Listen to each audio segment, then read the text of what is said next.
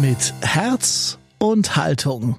Der lebendige Podcast aus der Katholischen Akademie im Bistum Dresden-Meißen. Wir kennen den Tod hauptsächlich aus den Medien, aus Erzählungen, aber nicht mehr aus dem oder ganz wenig aus dem direkten Umfeld. Und wenn es dann passiert, dann haben wir keine, dann haben wir keine Handlungsweisen da drin. Ich finde, wir dürften dem Thema mehr Aufmerksamkeit ganz grundsätzlich schenken, auch damit unsere Kinder und Kindeskinder mehr mit Krisen umgehen können. Alexander Diel ist studierter Sozialpädagoge, Trauerbegleiter und Coach bei einem Bestattungsunternehmen in Fürth. Außerdem hat er einen Stammtisch, einen Trauerstammtisch für Hinterbliebene gegründet. Und Alexander Diel ist heute zu Gast bei Mit Herz und Haltung. Herzlich willkommen zu einer weiteren Ausgabe eures Podcasts aus der Katholischen Akademie im Bistum Dresden-Meißen. Ja, heute geht's bei uns um Trauerbegleitung in Krisenzeiten. Eine Hand auf der Schulter, eine innige Umarmung, Berührung und Nähe, All das ist ja eigentlich ziemlich selbstverständlich, wenn ich Trauer empfinde oder wenn ich jemanden tröste. Aber wie ist es, wenn diese Selbstverständlichkeiten auf einmal nicht mehr möglich sind? Wenn durch die Corona-Pandemie soziale Kontakte reduziert werden und ich plötzlich auf mich selbst zurückgeworfen bin? Mit Trauerbegleiter Alexander Diel spricht Claudia Nowakowski von der Katholischen Akademie. Einen schönen guten Tag, Herr Diel. Guten Tag. Wie gehen Sie in Ihrem Beruf mit der Corona-Krise um? Äh, das ist eine sehr gute Frage, weil es da einfach mehrere Ebenen gibt. Also ähm, ich arbeite ja auch in einem Bestattungsunternehmen und ähm, da haben wir einfach mehrere äh, Dimensionen oder mehrere Stränge, die wir, die wir mit beachten müssen. Ähm, das eine ist mal, was einem so gleich als erstes äh, in den Kopf schießt, ist das ganz faktische Corona, gefährliche Krankheit, ansteckend, schwierig, müssen wir aufpassen. Ähm, das heißt, wir haben schon einen ganz anderen Zugang zu den Verstorbenen an sich. Kann ich gleich noch ein bisschen tiefer drauf eingehen. Das andere ist die Begleitung der Angehörigen. Wir alle haben uns an diesen Begriff Social Distancing gewöhnt wobei er hauptsächlich über, über Physical Distancing stattfindet. Das heißt, wir haben eher eine, eine äh, körperliche Trennung und müssen uns überlegen, wie wir durch diese körperliche Trennung trotzdem auf irgendeine Art und Weise eine Nähe herstellen können, trotzdem irgendwie eine, einen Zugang herstellen können. Das andere ist, was macht es mit uns als als Team, was macht es mit uns als ähm, Bestatter, was macht es mit uns als Trauerbegleiter, ähm, das sind mal die Stränge, die man, die man betrachten muss. Der schwierigste Teil ist tatsächlich die Begleitung der Angehörigen. Wie kriege ich diese Distanzierung in irgendeiner Form trotzdem, trotzdem überwunden? Mal eine Hand auf eine Schulter legen, ähm, irgendwie so dieses ganz persönliche ähm, Nahsein und auf einmal müssen wir distanziert sein und äh, haben diese gewohnte Handlungsweisen nicht mehr, jemand begegnen zu können auf eine ganz persönliche Ebene. Haben sich durch diese Schwierigkeiten ähm, auch veränderte Formen entwickelt? Also wie kann man, wie Sie gesagt haben, Distanz überbrücken? Wir sind mehr in eine symbolische Richtung gegangen. Das hatten wir vorher auch schon, aber das haben wir jetzt eben mehr ausgebaut. Ganz aktuelles Beispiel. Gestern hatte jemand ein Bild von uns rumgeschickt, das ist ein Herz, ein ausgeschnittenes Herz, ich glaube aus Karton. Und in diesem ausgeschnittenen Herz als Karton ist nochmal ein kleines Herz drin, das man ausdrücken kann. Und dann kann man dieses ausgedrückte Herz bei sich behalten oder zum Verstorbenen legen und das andere Teil bei sich behalten. So dass man da eben eine Verbindung zum Verstorbenen aufbaut. Die Distanzierung in der Begleitung da gibt es nicht wirklich Methoden, die uns in den Kopf schießen. Also die Hand auf die Schulter legen, für die dies passt, das passt ja eh nie für jeden, ne? aber für die dies passt, das kann man nicht ersetzen. Man kann sich nur hinstellen und noch mehr in die Haltung gehen, in der wir eh schon uns trainieren, uns zu sein, zu sagen, keine Floskeln, keine irgendwelche Erklärungen zu sagen, keine, wir nennen das ähm, äh, Trauerbingo, wenn man irgendwelche Sätze sagt, wird schon wieder oder Kopf hoch oder die Zeit halt alle Wunden oder irgendwie sowas. das eh nicht, sich mehr hinzustellen, zu sagen, wie kann ich in meiner Haltung noch mehr wirklich da sein, als Mensch da sein? Wie kann ich noch mehr erklären und zu sagen, ich hätte gerne schlaue Worte, aber jedes Wort trifft nicht. Es tut mir einfach leid, was passiert ist. Ich, ich würde sie so gern jetzt kurz in den Arm nehmen, aber das dürfen wir gerade nicht.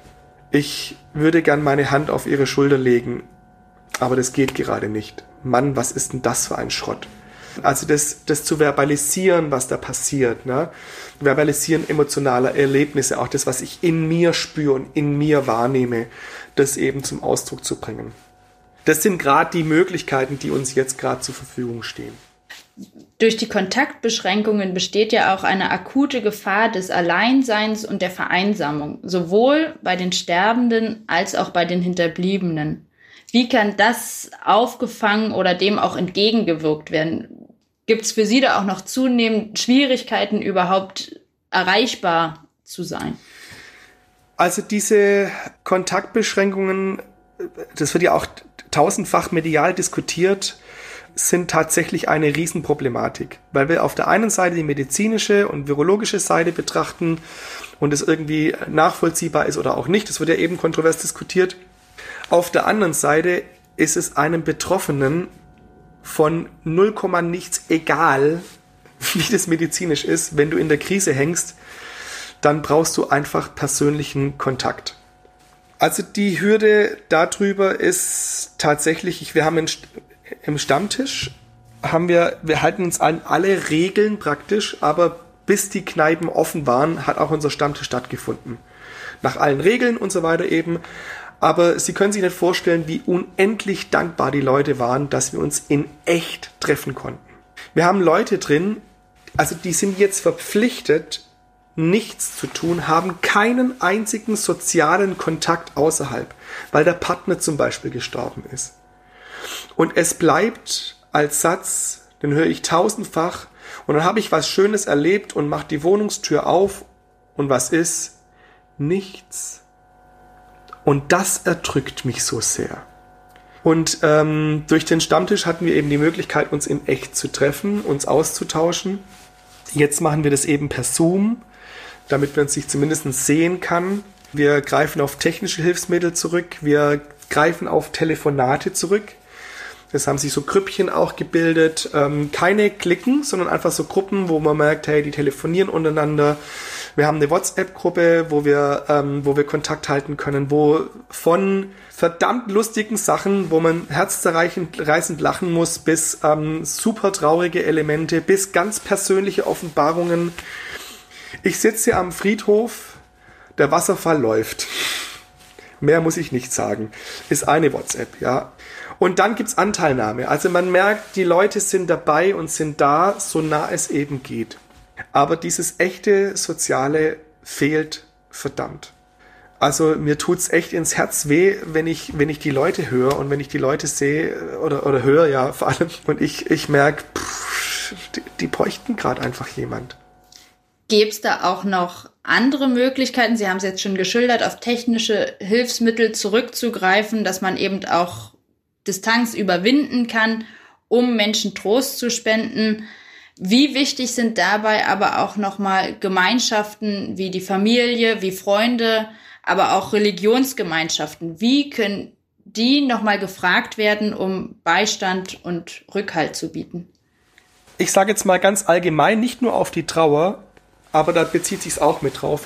Auf jede Krise sind alle natürlichen Ressourcen, sage ich mal, alles, was auch ganz normal und natürlich zur Verfügung steht, unheimlich wichtig.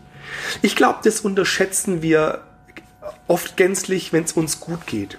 Wir gehen davon aus, dass wenn jemand in einer Krise steckt, dass man dann professionell darauf reagieren muss. Aber ganz ehrlich, wenn man mal an seine eigene Krisen denkt, egal wie schwer sie mal sein, äh, äh gewesen sein mögen, wenn man daran denkt, was hat einem gut getan? Gut getan hat einem, wenn ein echter Mensch in seiner Zerbrechlichkeit, in seiner Unbeholfenheit da war.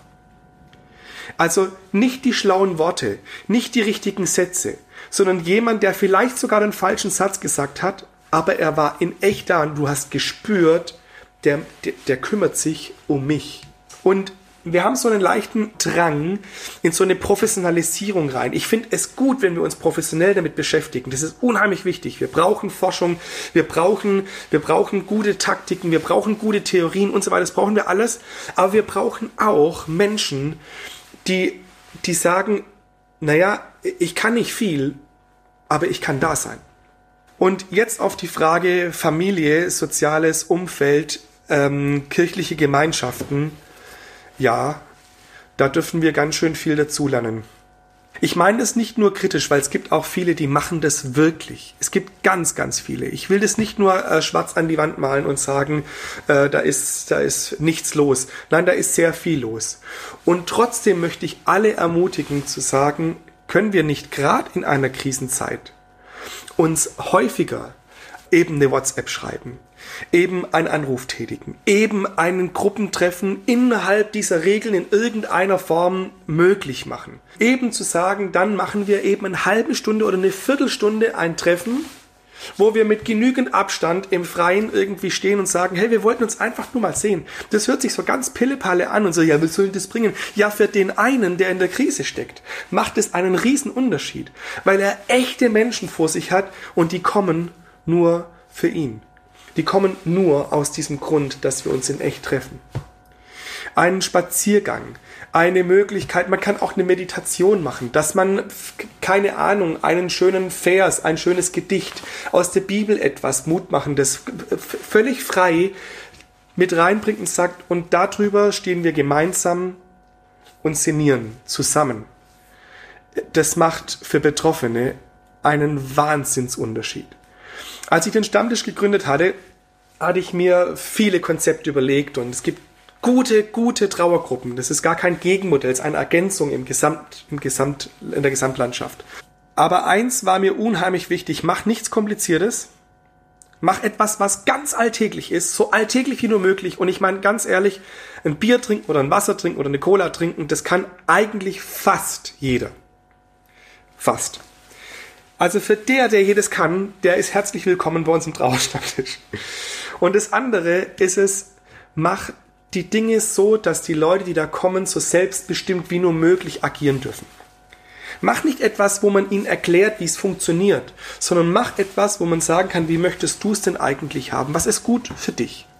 Und das Krasse ist, wenn ich mit Leuten mich unterhalte über den Stammtisch und sage, hey, gibt es etwas, was wir ändern müssen? Was ist gut dran? Was ist nicht gut dran? Der, das Hauptfeedback in die Richtung ist, dass die Menschen sagen, das Allerschönste ist, dass ich mich mit Menschen treffe, wo ich sein kann, wie ich bin. Wo ich nicht hinterfragt werde. Wir lachen viel. Wir weinen auch.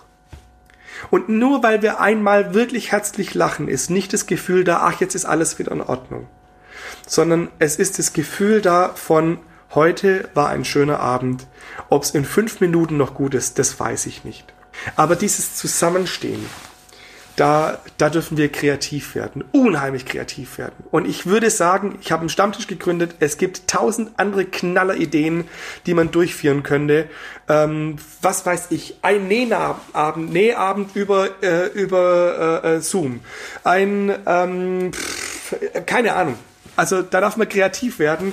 Ich denke, dass da, dass da Möglichkeiten bestünden und dass es auch ein Stück weit gesellschaftlich eben unsere Verpflichtung ist und eben Corona zu trotzen und zu sagen, wir setzen da Gegenmodelle. Wir sind da. Wir geben nicht auf. Wir machen auf den christlichen Bezug Gottes Reich dadurch auch sichtbar und zu sagen, wir stellen uns dem. Ich bin da für dich. Ich bin da für euch. Und ich präsentiere mich als Mensch dir in der Krise. Im September sprach Herr Bundespräsident Steinmeier davon, dass man darüber nachdenken müsse, wie wir den Menschen in ihrer Trauer helfen und wie wir unser Mitgefühl ausdrücken können. Und er schlug dafür eine offizielle Trauerveranstaltung für die Corona-Opfer in Deutschland vor. Wie denken Sie darüber?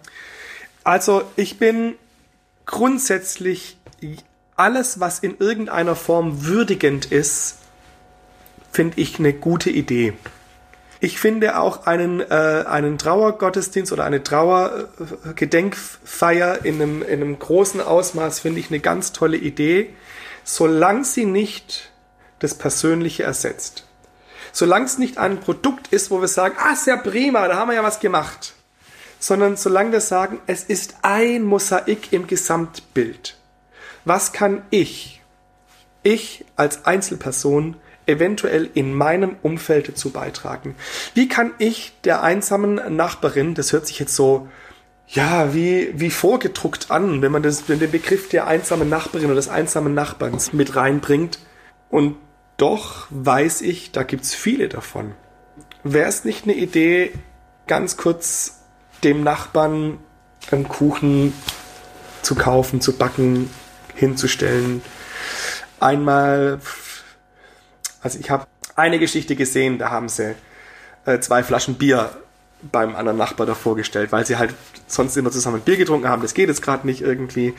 Einfach das Gefühl, hey, ich habe an dich gedacht. Du bist gar nicht weg. Du bist in unseren Gedanken. Wir sind wirklich da. Und das Allerschlimmste ist für die Menschen, dass sie das Gefühl haben, jetzt sind wir aus den Gedanken draußen. Das heißt, so ein Gottesdienst, so eine Feier, ja, finde ich gut, aber sie ist keine Verantwortungsabschieden. In der Trauerbegleitung sind oft auch Rituale sehr wichtig. Sie können gerade den Trauernden Halt und Struktur geben. Hat sich der Wunsch nach Ritualen in der vergangenen Zeit verändert? und haben sich dort auch neue zeremonielle Abläufe herausgebildet. Ja, man spricht ja von diesem Lockdown vom Lockdown Light. Also in der aktuellen Phase, in der wir gerade sind, äh, bei dem ersten Mal, als wir einen äh, Lockdown hatten, waren ja auch äh, die Trauerfeiern stark begrenzt. Und da haben wir sehr viel ritualisiert.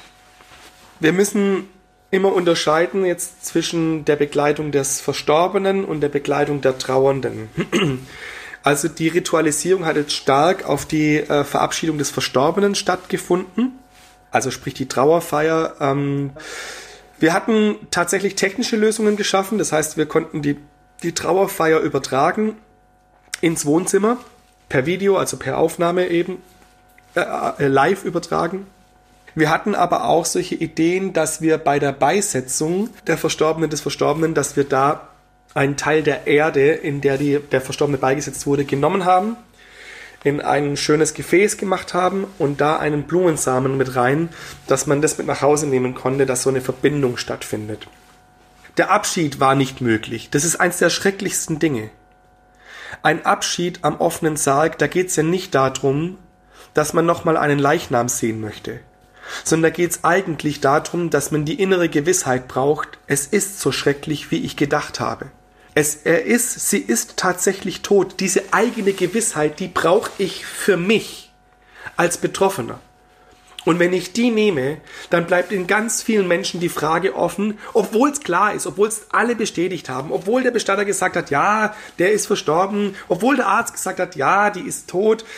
All die Sachen sind alle klar. Aber ich brauche diese eigene innere Gewissheit trotzdem nochmal für mich.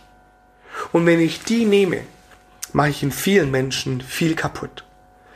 Wir haben das ganz lang bei Kindern so gemacht, dass ganz lang Kinder nicht mitgehen durften, keine eigene Entscheidung treffen durften. Und jetzt machen wir es durch die Corona-Krise für Erwachsene eben auch so oder hatten es so machen müssen. Das war ein unheimlich schlimmer Punkt für alle, die betroffen waren. Wir haben es dann so gemacht, äh, wir haben das Bild des Verstorbenen aufgestellt und wir haben den Verstorbenen in einen extra Raum gebracht und hatten die Tür verschlossen und man konnte, man konnte nah rankommen. Wir haben in manchen Fällen es so gemacht, dass, ähm, dass sie Fragen stellen konnten zu dem Verstorbenen, wie er denn im Sarg ausschaut. Und haben das dann verbal erklärt. Das kann helfen, wenn eine Betroffene, ein Betroffener fragt, beschreiben Sie doch mal ganz kurz äh, die, die Augenbrauen. Und dann beschreibt man die.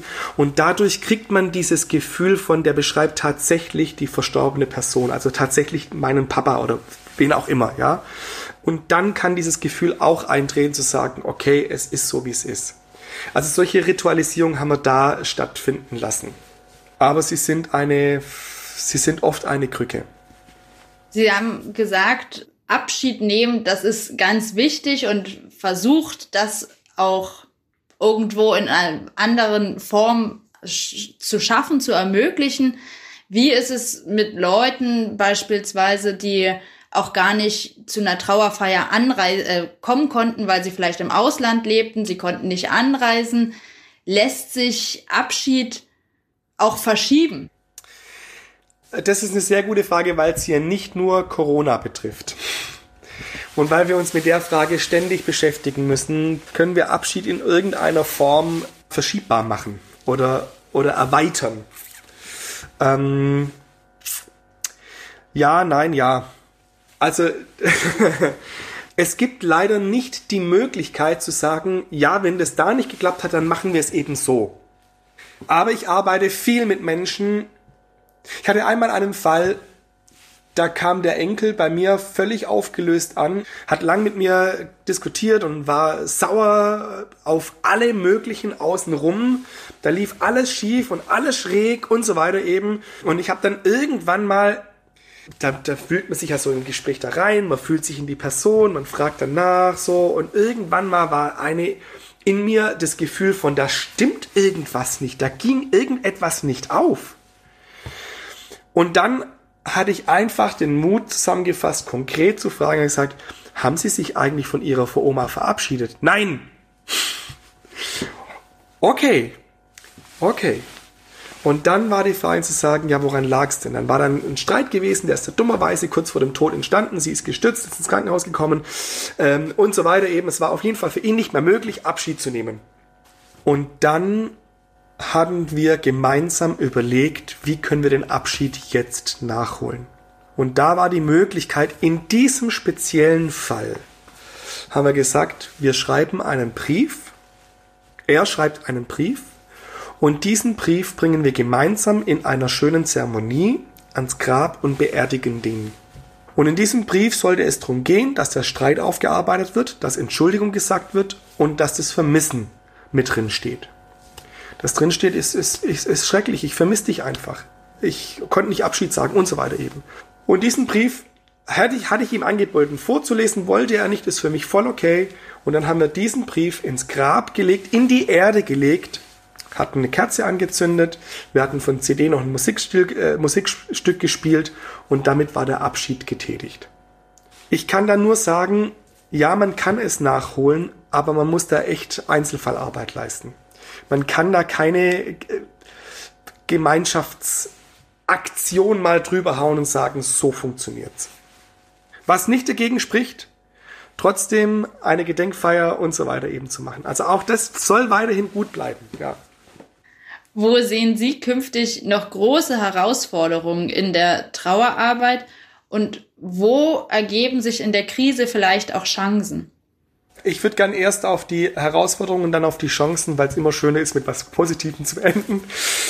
Ich fange trotzdem ein bisschen positiv damit an, weil es tatsächlich auch Fakt ist. Ich finde, ganz grundsätzlich haben wir einen leichten Trend in Deutschland, uns mehr und mehr mit diesem Leitthema zu beschäftigen. Ganz langsam entsteht ein zartes Pflänzchen. Viele äh, Gruppen, ähm, soziale Gruppen, kirchliche Gruppen beschäftigen sich immer mehr mit diesem Thema, machen das äh, zu, einem, zu einem Thema und äh, das finde ich gut. Ich hole mal noch ganz kurz einmal religiös aus. Ähm, ich finde, dass wir im Christentum eine wahnsinnige Chance da drin haben, die wir nutzen dürfen. Wir sind die einzige Religion, in der der Tod im Zentrum steht. Wir sind die einzige Religion, in der aufgrund des Sterben von Jesus Christus, das wird gefeiert, da wird getrauert und wir haben sogar einen Tag, an dem wir eigentlich in der Luft hängen. Das verdrängen wir so ein bisschen. Karfreitag, das ist der Tod. Samstag, nichts. Ich weiß, dass die meisten Karfreitag-Predigen damit enden und wir gehen auf den Sonntag hin, auf die Auferstehung. Aber denkt mal an die Trauernden. Mit der Frage, und jetzt? Und dieses Momentum des Aushaltens, das Christentum hat die Qualität des Aushaltens. Haben das wir auch als Christen? Haben wir dieses Momentum zu sagen, ich stehe hier und habe nichts und muss hoffen und vertrauen, dass irgendeine Lösung von Gott, dem Retter, in irgendeiner Form kommt. Wir wissen ja, dass der Sonntag kommt, wir wissen es ja. Aber gehen wir mal mit den Trauernden und sagen, einen Tag ist Verzweiflung pur. Das wäre eine Qualität. Also da wäre eine Aufgabe, die wir meistern könnten.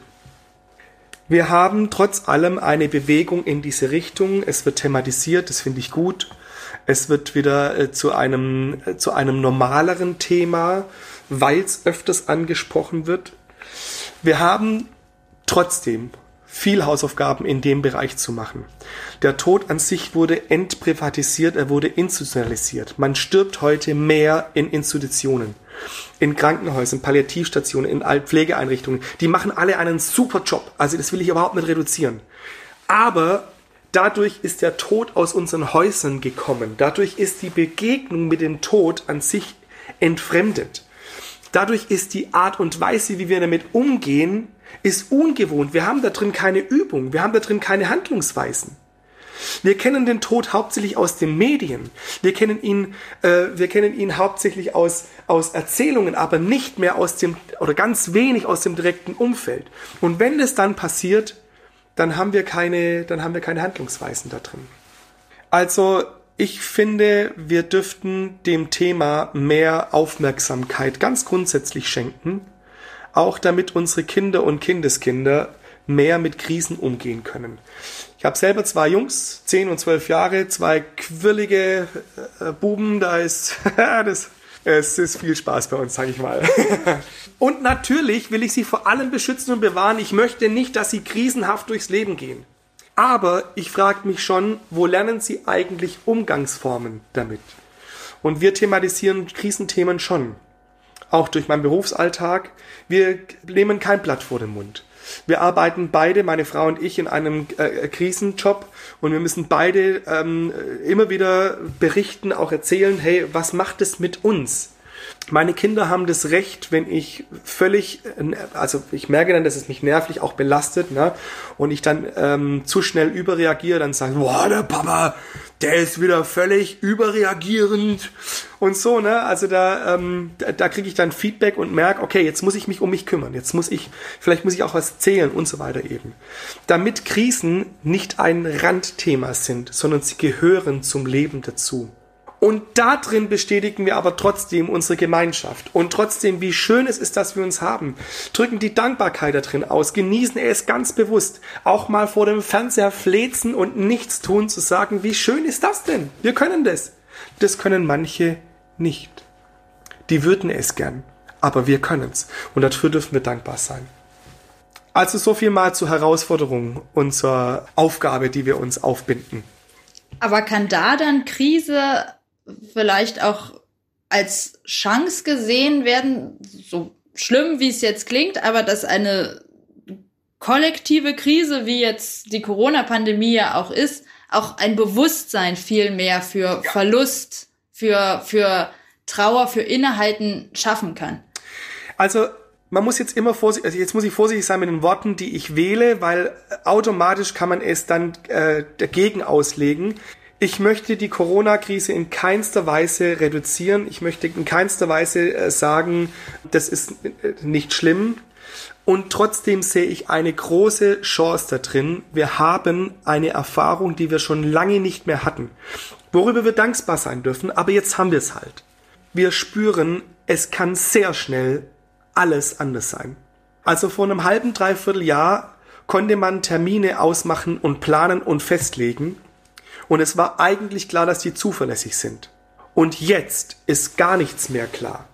Es ist klar, dass wir etwas ausmachen können, aber wir nehmen es halt mal, wie es kommt. Also wir fangen kollektiv an, etwas relaxter an, an Planungen ranzugehen. Wir fangen kollektiv auch an zu checken, hey, es können Dinge anders laufen im Leben als gedacht. Die, die Krisen durchgestanden haben, wo jemand gestorben ist, die kennen das schon. Die anderen nicht. Wir wissen auch, dass manche Sätze einfach hohl und sinnlos sind. Das lernen wir gerade durch Krise. Ja, ich sehe da eine große Chance drin. Ich wünschte mir, dass wir sie sogar noch viel mehr erkennen und überlegen, was kann man daraus alles lernen und nutzen. Also an einem Beispiel kann man schön festmachen, die Technik. Es waren Dinge vor, vor einem halben Jahr unvorstellbar. Heute ist es völlig klar, dass man die Technik nutzen kann. Homeoffice. Homeoffice war ein undenkbarer Begriff. Das ist doch der Faulenzer-Tag schlechthin. Da macht doch keiner was. Ich muss ehrlich sagen, für mich ist Homeoffice sogar eher schwierig. Ich muss gucken, dass ich meinen Feierabend mache, weil ich noch mal schnell an den Rechner sitze und noch mal schnell kurz was erledige. Weil ich noch schnell ein Telefonat erledigen kann. Auf einmal stellt man fest, dass Homeoffice eine Möglichkeit ist, Arbeit tatsächlich abarbeiten zu können und zu erledigen. Ich glaube, es gibt einige Beispiele, die man noch dran binden könnte, wo man sagen könnte, was lerne ich eigentlich aus, de, aus der Krise? Ähm, ich finde es eh immer gut, wenn wir Erfahrungen reflektieren oder Erlebnisse reflektieren, wir, damit wir Erfahrungen draus sammeln und dass wir sowas wie, ein, wie eine Corona-Krise nehmen und uns hinsetzen zu sagen, was lerne ich denn da draus? Das auch als Punkt für die Chance auch für die Trauerarbeit, dass sich da mehr Sensibilität in der Gesellschaft, aber auch bei jedem Einzelnen herausbildet und sich daraus vielleicht auch eine Solidarität ergibt. Verständnis ja. für Trauernde, wenn es mal nicht so funktioniert, wie man das ja. sich erwartet. Mein großer Wunsch, mein großer Traum wäre jetzt mit, vor allem mit meinem Themenbereich Umgang mit Leidenden und Trauernden, ist, dass sie nicht mehr in einer Parallelgesellschaft leben müssten, sondern dass, wenn eine Mama ihr vierjähriges Kind verloren hat, die anderen Mütter nicht die Straßenseite wechseln, weil sie nicht wissen, was sie sagen, sondern ihr begegnen und mit ihr weinen und dastehen oder auch dastehen und sagen, ich habe keine Worte für dich oder wie auch immer, aber dass sie nicht das Gefühl hat, jetzt habe ich mein Kind verloren und auch noch die Gesellschaft sondern dass sie das Gefühl haben, ich bin ein Teil dieser Gesellschaft.